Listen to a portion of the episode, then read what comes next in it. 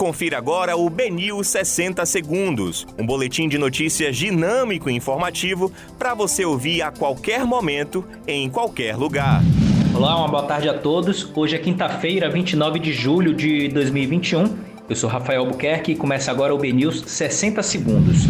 Pesquisa coloca José Luiz da Atena em terceiro na disputa pela presidência da República.